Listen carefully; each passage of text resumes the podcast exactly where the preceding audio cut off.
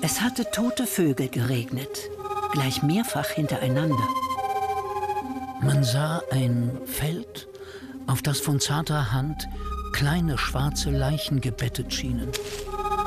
Einige lagen auf der Seite, andere reckten die Füßchen gen Himmel.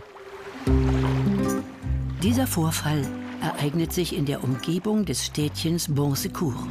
Das liegt irgendwo in der Haute-Normandie im französischen Hinterland.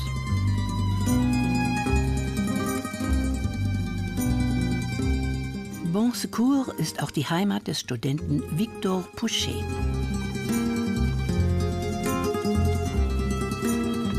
Der Stipendiat kommt mit seiner Doktorarbeit nicht weiter. Dafür will er jetzt das Rätsel des Vogelsterbens aufklären. Ein Vorwand, um Paris und seine persönliche Misere zu verlassen.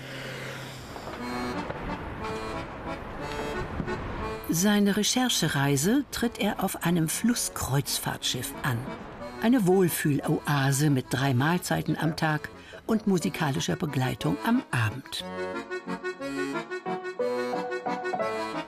Mit dem alkoholabhängigen, verlotterten Pianisten Cheval Blanc bekommt sich Pouchet in die Haare. Grund ist die schöne Steuerfrau Clarisse.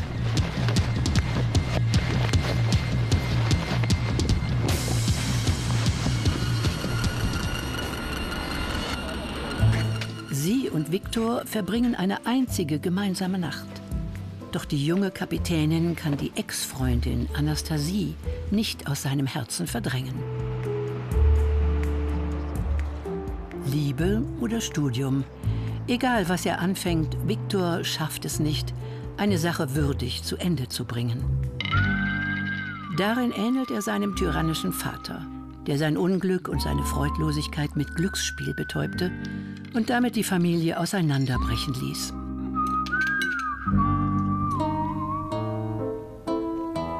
Im Verlauf seiner Reise wird Viktors Suche nach seinen Wurzeln immer wichtiger, die Vögel immer nebensächlicher.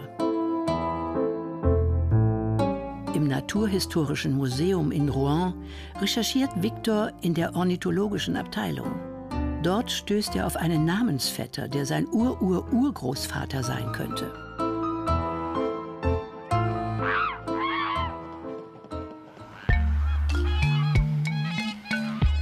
Viktor findet keine toten Tiere. Er löst das Rätsel um das Vogelsterben nicht. Er bleibt allein mit dem Gedanken, auf eine drohende Katastrophe gestoßen zu sein.